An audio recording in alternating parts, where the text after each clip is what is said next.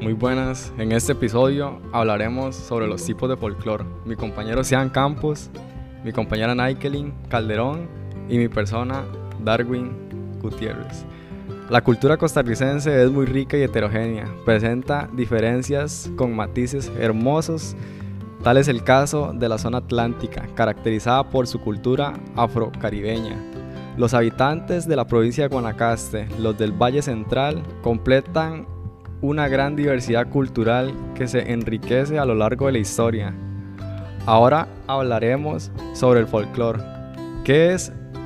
La palabra folclore nació en el siglo XVII en Inglaterra por un hombre dedicado a guardar cosas antiguas. Un día se le ocurrió que había que haber una palabra para todo aquello que los pueblos transmitían a través de los tiempos, e hizo la unión de dos vocablos, folk, que significa pueblo, y lore, que significa sabiduría.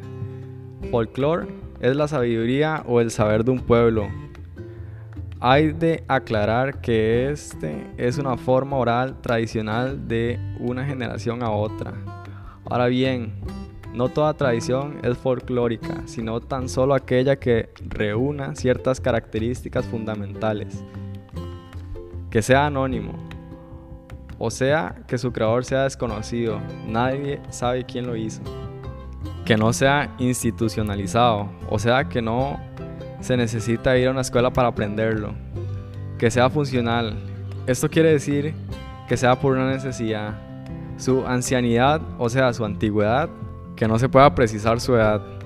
Al cumplir estas características, el folclore lo podemos encontrar en cuatro etapas que son naciente, o sea, empezando a vivir, vivo, en su apogeo, decadencia, o sea, en poco uso, muerto, aquí llega a llamarse historia. Y estas son las clasificaciones del folclore. Folclore lingüístico, folclore literario, folclore mágico, folclore social, folclore ergológico, folclore científico.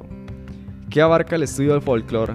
Su estudio abarca todas las manifestaciones de la vida cotidiana, forma de vestir, forma de hablar, las supersticiones, los cantos, los refranes, los oficios y otras reflexiones típicas de la gente de pueblo. ¿Cuál es la importancia? El conocimiento del folclore y las tradiciones. Permite conocer las raíces de lo nacional, pero la vivencia de ellas es lo que identifica a los individuos miembros de una comunidad o de un pueblo. El folclore debe considerarse como un elemento de gran importancia dentro de la, de la, identidad nacional, ya que permite identificarse a diferentes pueblos. Por ello, en la medida que se identifique como un pueblo, se fortalece la nacionalidad y se compromete con el destino de Costa Rica, las costumbres de Costa Rica se incluyen aquí los cuentos y las leyendas. Destacan la cegua, el cadejo, la tulevieja, la piedra cerrí, entre otras. También las supersticiones o brujerías que se pasan de boca en boca. En cuanto al folclore lingüístico, se trata de los vicios gramaticales, errores de dicción y de formación de las palabras. En las ocasiones en las cuales se pregunta si desea tomar café o algo más, se contesta nada tiene, expresión que solo tiene sentido entre los costarricenses, al igual que acharita. Cuando se dice que alguien está de cabanga, se entiende el estado de ánimo de esa persona. Tradiciones. Las tradiciones costarricenses son tan variadas como el paisaje mismo del territorio. Cada provincia, cada comunidad tiene las suyas, pero hay unas que son de todos y en las en las que cada costarricense se ve reflejado, pues representa su pasado, su día a día, su manera de ser, ejemplos. La feria del agricultor, pulpería, el boyero, turnos. Ahora vamos con los cuentos. Es una narración tradicional breve de hechos imaginarios que se presenta en múltiples versiones que se coinciden en la estructura pero difieren en los detalles. Ejemplos. Don Juan de Bijagual, La mano peluda, Los niños sin mamá. Leyendas. Es un relato oral o escrito, ficticio o irreal. generalmente de contenido histórico, que presenta elementos sobrenaturales o mágicos donde sus protagonistas son seres humanos, luego sufren mutaciones. Ejemplos, La Llorona, El Cadejo, El Mico Malo, Los Duendes, La Tule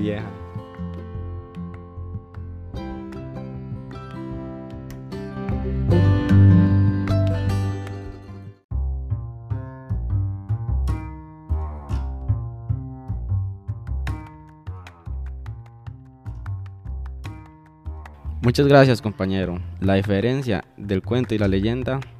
El cuento es una narración breve, oral o escrita, en la que se relata una historia tanto como real como ficticia, mientras que la leyenda es una narración oral o escrita con mayor o menor proporción de elementos imaginativos y que generalmente quiere hacerse pasar por verdadera o fundada en la verdad o lígida, en todo caso a un elemento de la realidad se transmite habitualmente de generación en generación, casi siempre de forma oral, y con frecuencia son transformadas con supresiones, añadidos o modificados.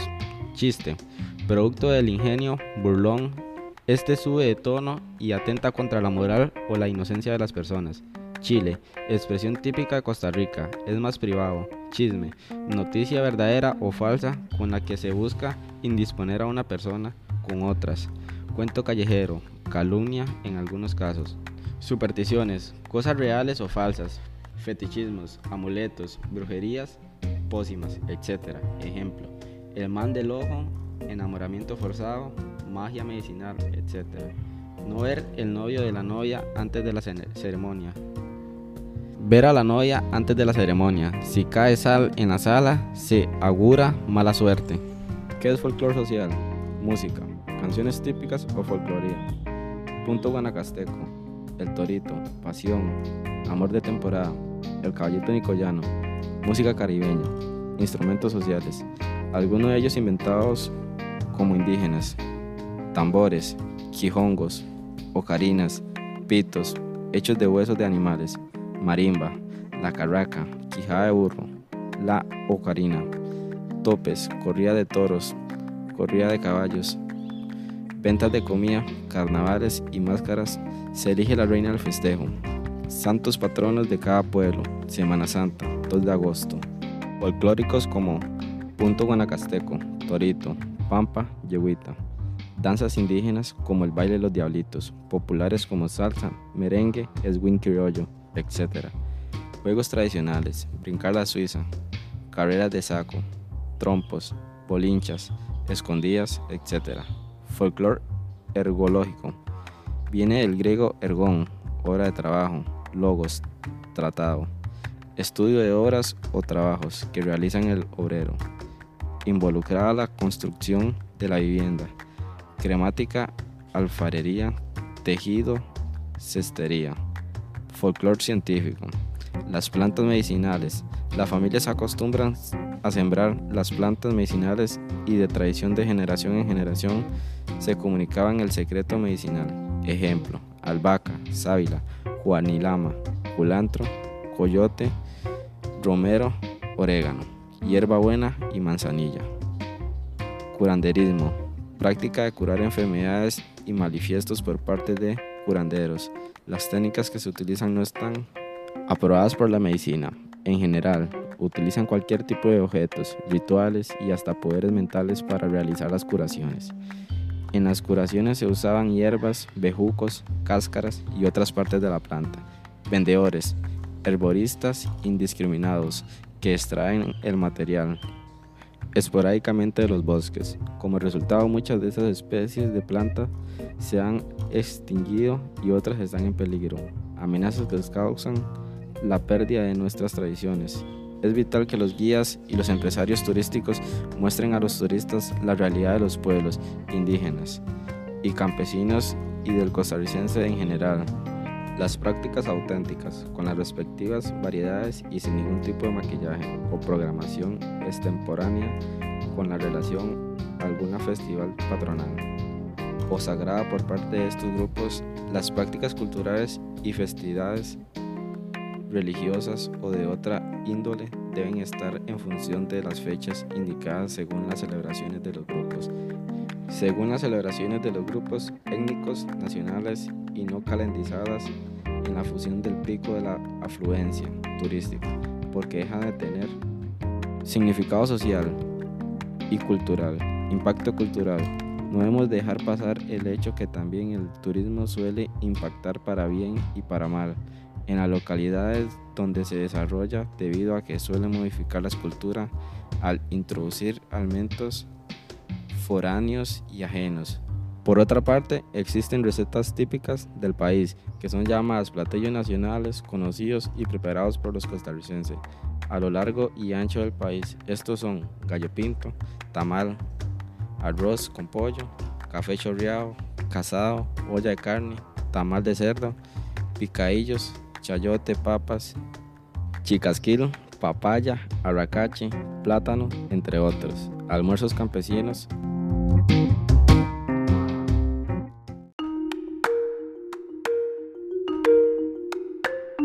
Muchas gracias compañeros. Saludos a todos. Vamos a hablar sobre folclore social, específicamente sobre los juegos tradicionales. Los juegos tradicionales son una excusa perfecta para aprender y, relacionarse o como una prueba de demostración de habilidades. Es uno de muchos exponentes de identidad costarricense. Forman partes inseparables de la vida de las personas y sobre todo no es posible explicar la condición social del ser humano sin los juegos, ya que estos son una expresión social y cultural de la adaptación que se ha protagonizado al ser humano en relación con su entorno.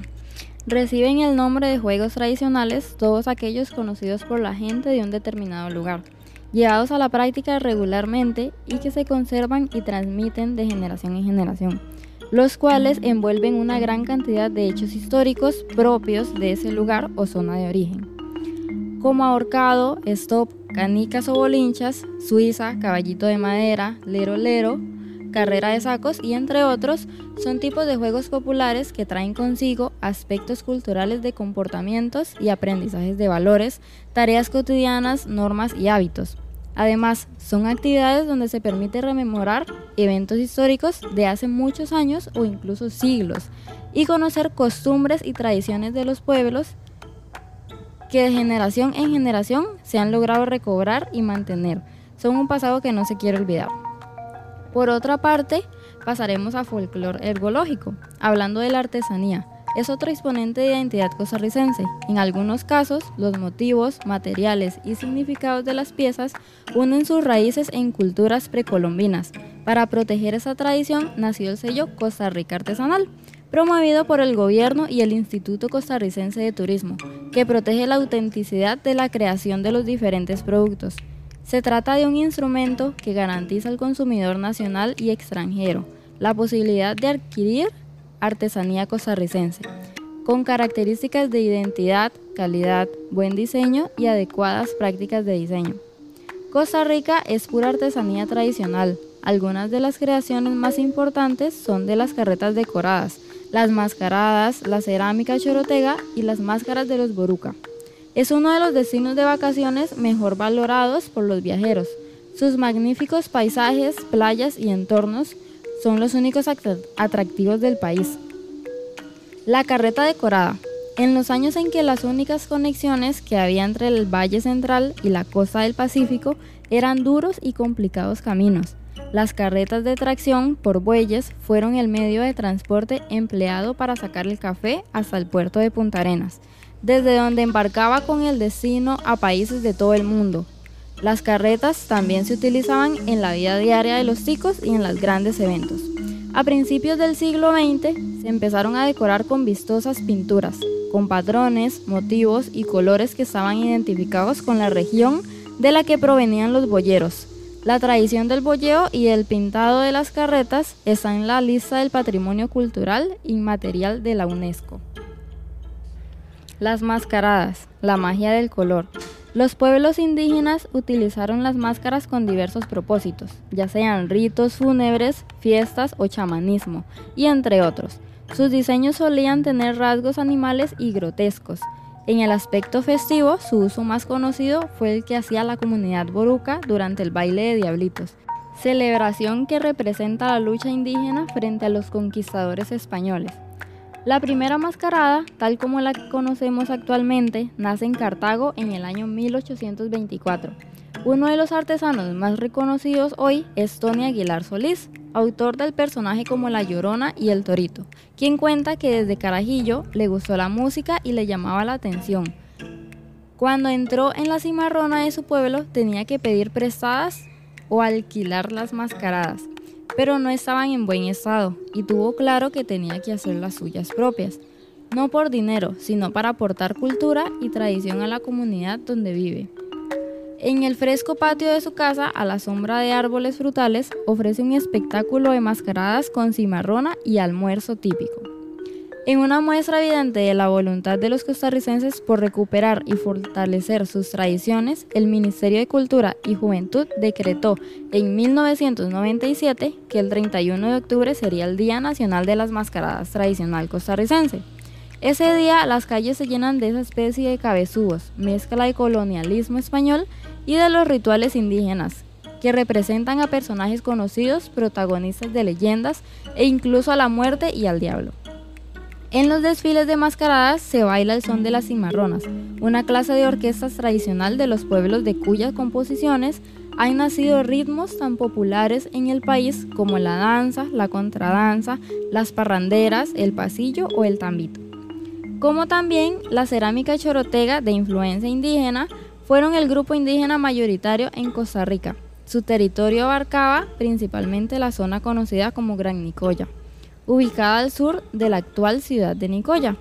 Al ser un lugar de paso, estas tribus recibieron influencias en doble dirección, tanto de las civilizaciones precolombinas asentadas al norte, en Centroamérica y México, como de las de Sudamérica.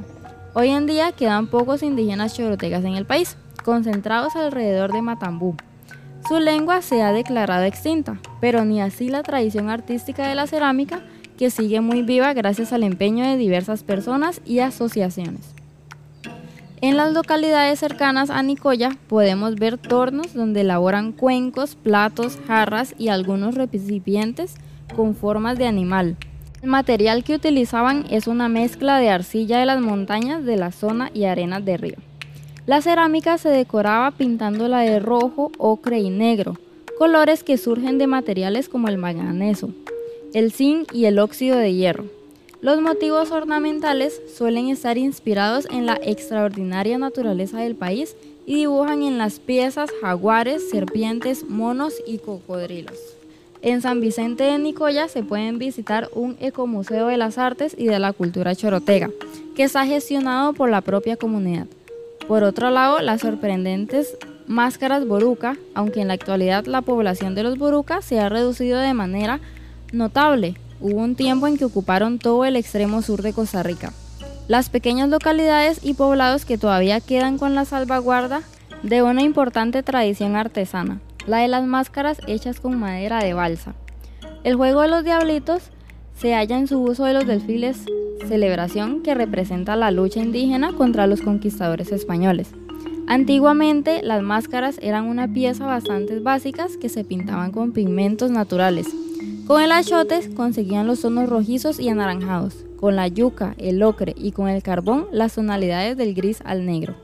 Solían representar rostros de diablitos, pero los diseños se han ido sofisticando y con el turismo llegaron máscaras de vivos colores que representan motivos animales como tucanes, jaguares, colibríes, serpientes o incluso hasta monos. En el Museo Nacional en San José hay una buena muestra de estas máscaras, tanto de los diseños más primitivos como de las coloridas creaciones actuales. Los Boruca también trabajan en la artesanía del hilado de prendas centelares y de la elaboración de tambores de madera.